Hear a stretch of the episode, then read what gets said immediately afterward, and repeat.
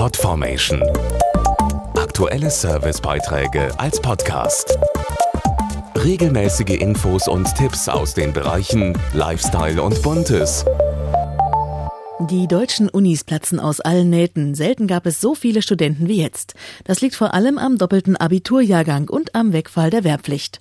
Rund zweieinhalb Millionen Studenten müssen sich die Plätze in den hoffnungslos überfüllten Hörsälen teilen. Es fehlt aber nicht nur an Sitzplätzen mit Sicht auf den Dozenten, sondern vor allem auch an bezahlbaren Zimmern, gerade für die Erstsemester.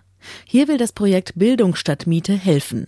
Wer noch ein Dach über dem Kopf sucht, sollte jetzt die Ohren spitzen. Ich habe drei Monate gebraucht, bis ich eine Wohnung hatte. Eben vieles, was einfach nicht passte oder dann vergeben wurde an andere. Weil die Wohnungen hier stellenweise einfach viel zu teuer sind. Das ist eine WG, sieben Leute wohnen da und ja, so sieht es auch dementsprechend aus. So oder so ähnlich klingt das in fast allen deutschen Unistädten. Wer jetzt zu den rund 500.000 Studienanfängern zählt, braucht schon viel Glück, um ein vernünftiges Zimmer zu ergattern. Vielleicht lohnt sich hier ein Blick ins Internet, denn dort gibt es zurzeit zwei Studienzimmer, wahlweise in München, Berlin, Hamburg, Frankfurt, Köln, Duisburg, Essen oder Erfurt zu gewinnen, inklusive der Miete für das komplette Sommersemester 2012. Dazu Anne Wennmann vom Technologiekonzern Cisco. Wir möchten, dass Studierende ihre Zeit fürs Lernen und nicht für die Wohnungssuche verwenden. Außerdem möchten wir mit dem Fotowettbewerb zeigen, dass sich die Situation ändern muss. Einfach auf Facebook gehen, in der Suchleiste Bildung statt Miete eingeben und dort Fotos hochladen, die zeigen, wie das Studium heute wirklich aussieht.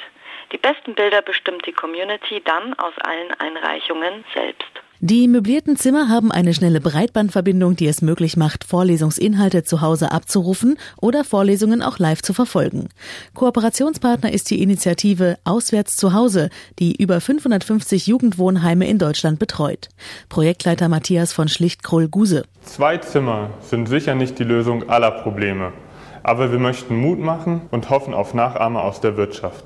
Jährlich nutzen 200.000 junge Menschen unsere Einrichtungen, um auswärts ein Zuhause zu finden. Mitmachen lohnt sich.